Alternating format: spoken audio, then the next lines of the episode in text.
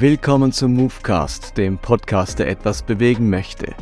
Mein Name ist Martin Benz und jetzt geht's los. Heute findet die Podcast-Reihe über das Kreuz seinen Abschluss. Das Kreuz stellt die Mitte, das Zentrum, das Herz des Christentums dar. Und aus dem Grund dreht sich auch in der Bibel ganz viel um dieses Kreuz, und ich habe nun in den vergangenen Folgen verschiedene Deutungen des Kreuzes, also Deutungen dessen, was da am Kreuz geschehen ist, deutlich gemacht. Das zeigt zum einen, es gibt nicht die eine glasklare Deutung, alle sehen es so, alle haben es schon immer so gesehen in der Christenheit, in der Bibel, in der Kirchengeschichte. Das ist leider nicht so, sondern es gab unterschiedliche Deutungen, was ich aber überhaupt nicht schlimm finde. Es zeigt nur die Breite, auch die Wirkungsbreite, die Wirkungsgeschichte dieses Kreuzes in der Theologie, in der Kirche und in der Christenheit. Und ich finde es sogar tragisch, wenn wir jetzt in einer Zeit feststecken, wo nur eine Wirkungsweise des Kreuzes in Betracht gezogen wird und damit auch nur eine Deutung des Kreuzes in Frage kommt. Ich habe in den vergangenen Podcasts folgende Deutungen deutlich gemacht. Ich fasse das nochmal ganz kurz zusammen. Zum einen ist Jesus am Kreuz Märtyrer. Er wird wegen der Bosheit, der Gier, der Neid und so weiter, der Schuldhaftigkeit der Menschen ans Kreuz gebracht. Und er wird in der Auferstehung von Gott als sein Sohn und als Lehrer und als Wundertäter und als Messias gerechtfertigt. Das zweite war, Jesus ist Lösegeld. Die Menschheit ist verkauft im Besitz des Bösen und der Sünde und des Todes und Jesus zahlt nun ein Lösegeld, damit die Menschheit wieder frei sein kann. Das nächste war Jesus als Sündopfer. Hier gibt es die Bilder vom Sündopfer, vom Sühneopfer, vom Passalam und vom Sündenbock und alle drei machen deutlich, dass Jesus durch ein Opfer die Menschheit mit Gott versöhnt hat. Dann habe ich gesagt, dass Jesus wie die Schlange ist, die eherne Schlange, die Mose aufgerichtet hat und dadurch Heilung und Heil zum Volk kam. Oder Jesus am Kreuz wird verglichen mit dem Sühnedeckel, also dem Deckel auf der Bundeslade in der Stiftshütte, wo der hohe Priester Blut ausgegossen oder mit Blut besprengt hat.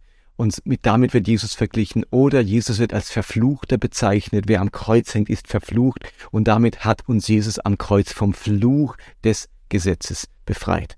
Dann haben wir einen Schritt in die Kirchengeschichte gemacht und zwei kirchengeschichtliche Theorien angeschaut, nämlich die Christus-Victor-Theorie und die Satisfaktionslehre. Christus Victor, da geht es darum, dass die ganze Welt unter der Macht des Bösen steht und Christus als Sieger die Menschheit nun aus dieser Gefangenschaft und Macht des Bösen befreit hat durch einen kosmischen Sieg. Es ist nicht nur die Schuld überwunden, sondern es hat ein kosmischer Sieg und eine kosmische Überwindung hier am Kreuz stattgefunden und Satisfaktionslehre stammt von Anselm von Canterbury, der sagt, die Ehre Gottes wurde verletzt durch die Schuld der Menschen und es herrscht nun eine Wiederherstellung der Ehre am Kreuz, in dem ein sündloser Mensch die Gebote Gottes einhält und damit die Ehre dieses Gottes wiederherstellt.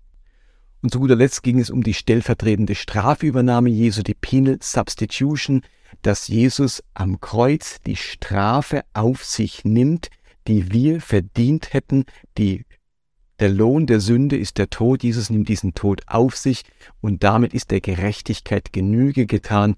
Gott kann uns jetzt wieder gerecht sprechen, freisprechen und wir müssen die Strafe nicht selbst tragen. Das als ganz kurze Zusammenfassung. Wer das nochmal ausführlicher hören möchte, der kann das gerne tun. Ab Movecast 153 schildere ich das ausführlich. Und heute kommen wir zu meiner persönlichen Deutung des Kreuzes. Und auch heute schicke ich voraus, das ist einfach meine Deutung, mein persönliches Verständnis da, wo ich heute stehe. Vielleicht stehe ich in ein paar Jahren an einem anderen Punkt. Ich schildere, wie ich heute das Kreuz verstehe. Das hat keinen Anspruch auf Wahrheit und auf Richtigkeit. Ich finde, letztlich hat niemand den Anspruch darauf. Wir alle, unser aller Erkennen ist Stückwerk. Wir versuchen unseres, unser Bestes nach bestem Wissen und Gewissen, versuchen wir die Bibel und Theologie zu verstehen, zu deuten und auch zu kommunizieren. Ich bin bei einer bestimmten Deutung gelandet, die veröffentliche ich veröffentliche ich hier gerne. Wenn jemand das nicht so sieht, ist das kein Problem. Und man kann auch gerne mehrere Deutungen, all die Deutungen für sich zusammennehmen und sagen, je nachdem, ähm, wer das Zielpublikum ist, wo eine Deutung besser anknüpft an der, an dem religiösen Hintergrund, an der Lebenswirklichkeit von Menschen, ist die oder jene Deutung geeigneter, geschickter, um auszudrücken, was am Kreuz geschehen ist.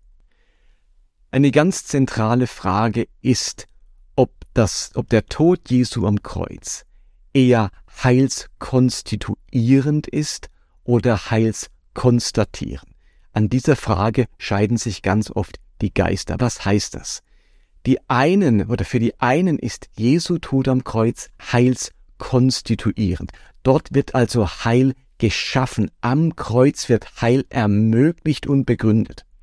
Für die anderen ist das Kreuz eher heilskonstatierend. Am Kreuz wird das Heil gezeigt, bezeugt oder festgestellt.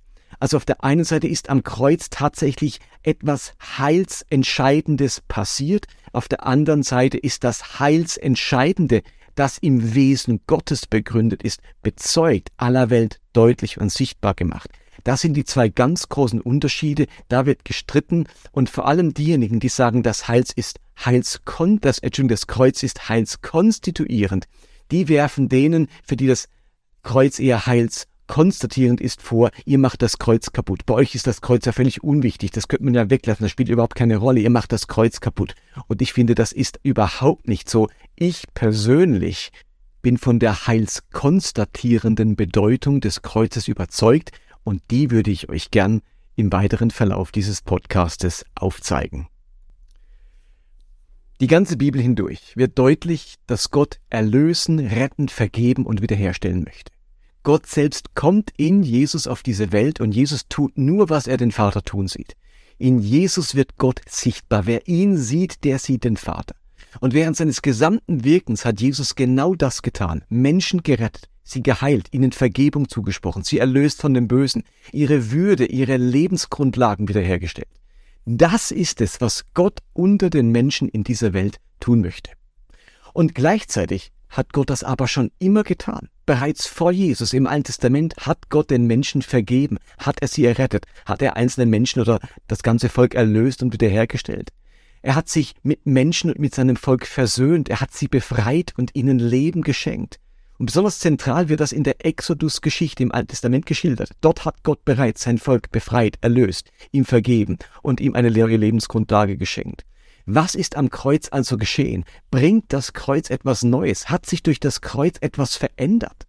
Nach meinem persönlichen Verständnis des biblischen Zeugnisses ist das Kreuz nicht die Ursache oder der Auslöser, also heilskonstituierend für Gottes Vergebung und Versöhnung. Gott braucht das Kreuz nicht, um etwas tun zu können, was er vorher nicht tun konnte. Das Kreuz ermöglicht Gott nichts, wozu ihm vorher die Hände gebunden waren. Er musste keiner höheren Gerechtigkeit Genüge tun. Er war der Göttin Justitia nichts schuldig, als ob er erst durch die Begleichung einer Schuld in die Lage versetzt worden wäre, etwas zu tun, was er vorher nicht konnte oder durfte, wie zum Beispiel vergeben oder sich versöhnen kann Gott erst seit der Kreuzigung Jesu vergeben. Nein, das konnte er auch zuvor. Dafür gibt es unzählige Beispiele im Alten Testament. Kann sich Gott erst seit der Kreuzigung mit Menschen versöhnen? Nein, auch das konnte er schon immer. Kann Gott erst segnen seit dem Kreuz? Nein, das konnte er schon bei Abraham und bei Noah. Es gibt nichts, was Gott seit dem Kreuz tun kann, das er nicht vorher auch schon hätte tun können. Gerade am Beispiel von Mose und Elia, die Jesus ähm, auf dem Berg der Verklärung erscheinen, wird sogar deutlich, dass Gott auch alttestamentliche Personen bereits ewiges Leben geschenkt und Auferstehung geschenkt hat. Das Kreuz hat nicht Gott zum Handeln befähigt, sondern uns zum Glauben befähigt. Das ist mein Credo. Das Kreuz hat nicht Gott zum Handeln befähigt, sondern uns zum Glauben befähigt. Am Kreuz vollzog sich kein göttlicher Gesinnungswandel, sondern das Kreuz ermöglicht uns allen den notwendigen menschlichen Gesinnungswandel. Das Kreuz vermittelt nämlich eine ungeheuer wichtige Botschaft für uns alle. Nichts ist wichtiger als diese Botschaft vom Kreuz. Das heißt, ich finde nichts wichtiger als die Botschaft vom Kreuz. Es ist die Botschaft, dass Gott vergeben möchte, dass er sich versöhnen möchte, dass er segnen möchte, dass er Leben und ewiges Leben schenken möchte. Das Kreuz bringt seine Liebe, seine Güte und seine Beziehungssehnsucht zu den Menschen zum Ausdruck. Warum? Nun, am Kreuz geschieht das Schrecklichste, was jemals geschehen konnte, nämlich der Gottesmord.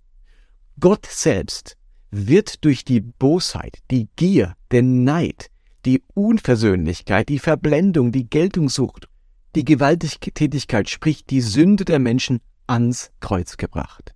Die Menschen werden durch die Kreuzigung Jesu zu Gottesmördern.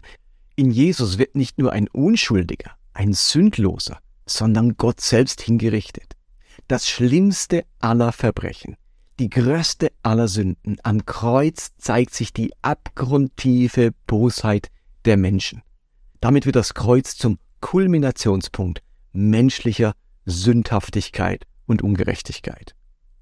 Und nach diesem menschlichen Terrorakt an Gott wird Jesus auferweckt und Gott überwindet damit genau das, was die Menschen in ihrer Bosheit beabsichtigt hatten. Das Leben siegt über das Böse und den Tod. Und nun verzichtet Gott auf jegliche Rache und Vergeltung. Er rächt sich nicht, er straft nicht, sondern versöhnt sich mit genau diesen Menschen, mit diesen Sündern, mit diesen Gottesmördern. Jesus nimmt das bereits vorweg, indem er am Kreuz selbst als leidender und ermordet werdender Gott sagt, vergib ihnen, sie wissen nicht, was sie tun. Und darum kann Paulus schreiben in 2. Korinther 5,19, ja, in der Person von Christus hat Gott die Welt mit sich versöhnt, so dass er den Menschen ihre Verfehlungen nicht anrechnet. Wenn die Verfehlungen nicht angerechnet werden, muss am Kreuz auch nicht abgerechnet werden. Versteht ihr? Wenn Gott die Verfehlung nicht anrechnet, wird mit ihnen nicht gerechnet, dann muss auch nichts bezahlt werden. Das Kreuz hat Gott nicht befähigt, sich zu versöhnen, sondern im Kreuz, im Moment der abgrundtiefen Bosheit der Menschen, offenbart Gott seine Versöhnungsabsicht und Versöhnungsfähigkeit mit genau diesen Menschen. Und darum ist die Botschaft vom Kreuz die deutlichste Botschaft der Versöhnungsabsicht Gottes, die es je gab. Im Kreuz wählt Gott das Worst-Case-Szenario, also den Gottesmord, um genau darin seine Bereitschaft zur Versöhnung zu offenbaren und diese Versöhnung mit der Welt dann auch tatsächlich zu verziehen, vollziehen. Gott versöhnt sich am Kreuz. Gott ruft uns im Kreuz und Auferstehung entgegen. Ich bin mit euch versöhnt und liebe euch, und dagegen könnt ihr nichts tun, egal welche Sünde ihr mir entgegenschleudert. Wenn Gott die abgrundtiefe Bosheit der Menschen, die am Kreuz sichtbar wird, vergeben und sich versöhnen kann, dann reicht seine Vergebung für die ganzen Welt, für, für deine Sünden und für meine Sünden. Und genau diese Botschaft vom Kreuz, diese Liebe Gottes, die sich im Geschehen am Kreuz zeigt, die sollen wir verkündigen. Und darum schreibt Paulus im nächsten Vers in 2. Korinther 5,20, deshalb treten wir im Auftrag von Christus als seine Gesandten auf. Gott selbst ist es, der die Menschen durch uns zur Umkehr ruft. Wir bitten im Namen von Christus, nehmt die Versöhnung an, die Gott euch anbietet. Also im Kreuzesereignis, äh, im Kreuzesereignis ist nichts für Gott geschehen, das er zuvor nicht konnte. Im Kreuz wird vielmehr sichtbar, was die Menschen so noch niemals zuvor wahrgenommen haben. Nicht Gott braucht das Kreuz, um an uns handeln zu können, sondern wir brauchen das Kreuz, um glauben zu können. Also seiner Liebe und Versöhnungsabsicht Vertrauen schenken zu können. Glaube heißt in dem Sinne, dem zu vertrauen, was Gott im Kreuz zum Ausdruck gebracht hat. Die Apostel waren von diesem Kreuzesgeschehen und dem, was damit offenbar wurde, so beeindruckt, dass es ihr Leben und bald die halbe Welt auf den Kopf gestellt hat. Und weil wir alle nicht mehr Zeugen dieses Ereignisses sind, müssen wir die gute Botschaft dieses Kreuzes, also die Liebe und Versöhnungs- und Segnungs- und Wiederherstellungsbereitschaft Gottes immer neu verkündigen. Das ist für mich der Kern der Kreuzesbotschaft, wie sie von den Aposteln verkündigt wird. Versöhnung, Vergebung, Erlösung ist nicht im Kreuz begründet, sondern im Wesen Gottes. Es ist sein tiefstes Wesen, sich versöhnen zu wollen, vergeben zu wollen. Dieses tiefste Wesen der Versöhnung schildert Jesus am schönsten in der Geschichte vom verlorenen Sohn. Das ist eine konstruierte Geschichte von Jesus, mit dem er zeigen will, wie Gott mit Verlorenen umgeht, wie er mit verlorenen Söhnen, mit Sündern, mit Menschen, die weit vom Weg abgekommen sind. Und das heißt ja Sünde, Zielverfehlung, wie er mit denen umgeht. Und für diesen Sohn reicht die Reue aus. Er bereut sein Verhalten, kehrt zurück. Und es muss nichts angerechnet, angezahlt, bezahlt werden, wieder gut gemacht werden. Nein, weil die Versöhnungsbereitschaft liegt im Wesen dieses Vaters und kaum erblickt er seinen reumütigen Sohn, tritt diesem Sohn bereits die gesamte Versöhnungsbereitschaft des Vaters entgegen.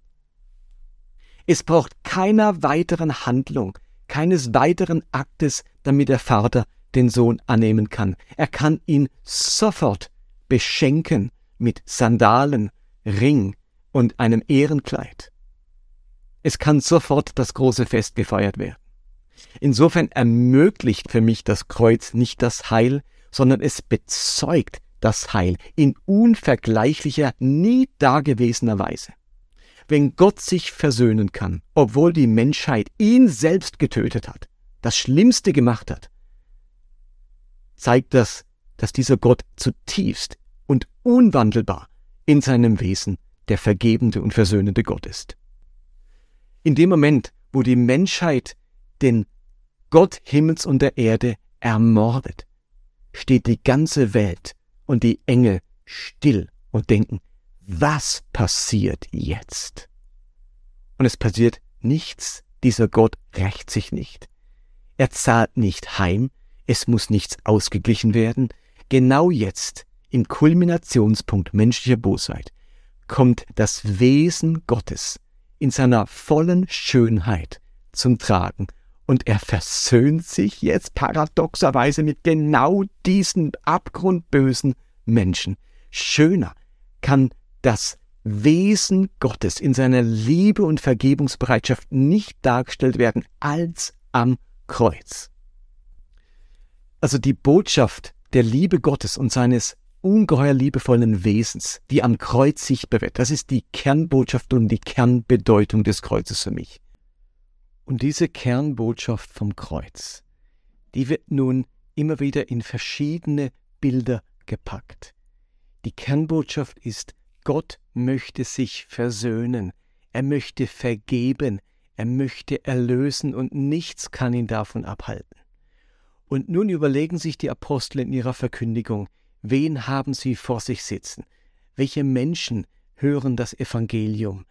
Wo sind die Anknüpfungspunkte? In welche alttestamentlichen Bilder können oder kann diese Kernbotschaft gefasst werden, damit sie verständlich wird, damit eben nicht nur eine theoretische Botschaft verkündigt wird, sondern damit Bilder im Hintergrund sind, an die diese Kernbotschaft anknüpfen kann. Die Apostel überlegen sich, bei welchen alttestamentlichen Geschehnissen, Vorgängen, Ritualen ebenfalls etwas von der Versöhnungsabsicht und Erlösungsabsicht Gottes zum Ausdruck kommt. Und dann greifen sie eben diese Bilder auf und machen deutlich, das ist es, was am Kreuz geschehen ist. Am Kreuz zeigt sich die bedingungslose, nicht verhinderbare Erlösungsabsicht Gottes. Und damit gleicht das Kreuz dem Bild des Lösegelds oder es gleicht der Idee des Sühneopfers oder es gleicht in seiner Versöhnungs- und Erlösungskraft dem Passalam. oder es gleicht in seiner heilenden Kraft der ehernen Schlange, oder es gleicht in seiner Versöhnungskraft dem großen Versöhnungstag, wo der hohe Priester eben das Blut ausgießt über dem Sühnedeckel.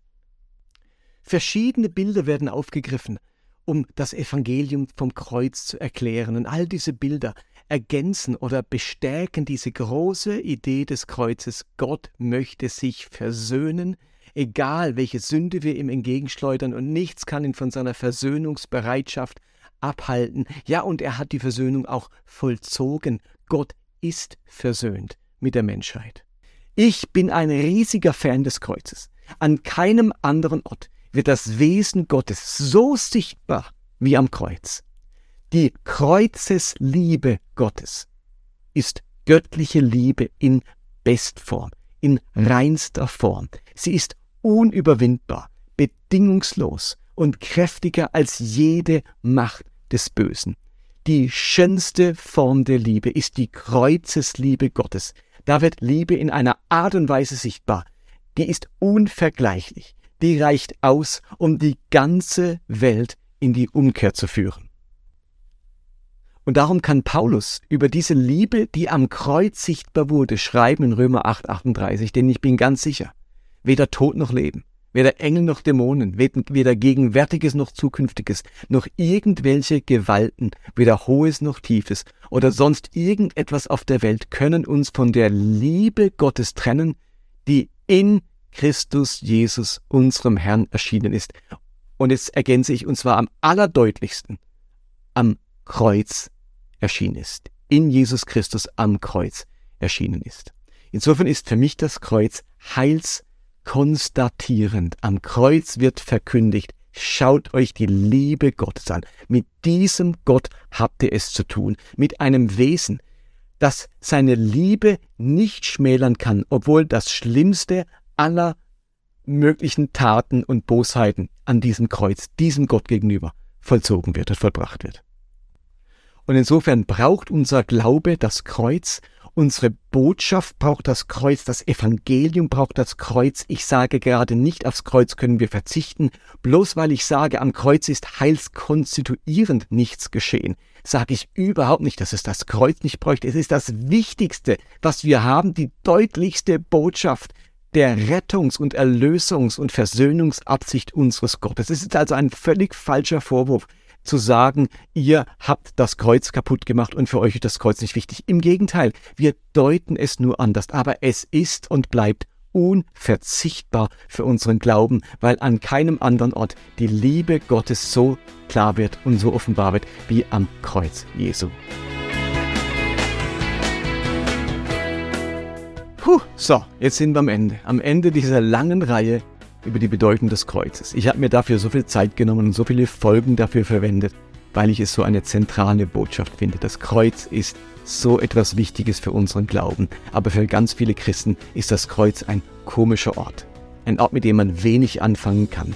Ein, ein, ein Ort, an dem Dinge geschehen sein sollen, wo man denkt, was soll denn das? Wieso muss Gott da was bezahlen? Wieso muss er seinen eigenen Sohn opfern, damit er sich versöhnen kann und so weiter? Es sind so viele verwirrende Dinge entstanden mit der klassischen Deutung des Kreuzes, wie sie uns oft entgegenkommt.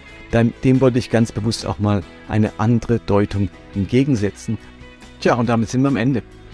Die nächsten Male kommen neue Podcasts mit völlig neuen Themen. Ich habe schon ganz viele auf Lager, da haben sich welche schon aufgestapelt, die ich jetzt alle nicht bringen konnte, weil natürlich ich jetzt mit dem Kreuz beschäftigt war. Aber ich freue mich auf die nächsten Folgen und ich hoffe, es geht euch genauso. Wenn ihr die Arbeit von Movecast, also meine Arbeit und damit meine ganze Familie unterstützen wollt, dann könnt ihr das gerne ab August tun. Denn ab August mache ich mich selbstständig als Theologe und als Podcaster. Es wird auch ein neues Buch von mir geben, das dann im Herbst 2024 erscheint. Ein Buch so mit dem Arbeitstitel Progressiv Glauben und Geist erfüllt Leben. Wie funktioniert das? Und wenn ihr Movecast regelmäßig finanziell unterstützen könnt, könnt ihr das gerne ab August tun. Es wird auch eine Gemeinnützigkeit entstehen, sodass ich auch Spendenbescheinigungen ausstellen kann. Wenn euch das interessiert, wenn ihr mehr Informationen wollt oder wenn ihr mich einfach finanziell regelmäßig unterstützen wollt, dann würde ich mich da sehr freuen und ihr könnt euch bei mir melden unter martin.movecast.de. Ansonsten wünsche ich euch alles Gute, bleibt gesegnet, be blessed. Shalom euch allen, bye bye.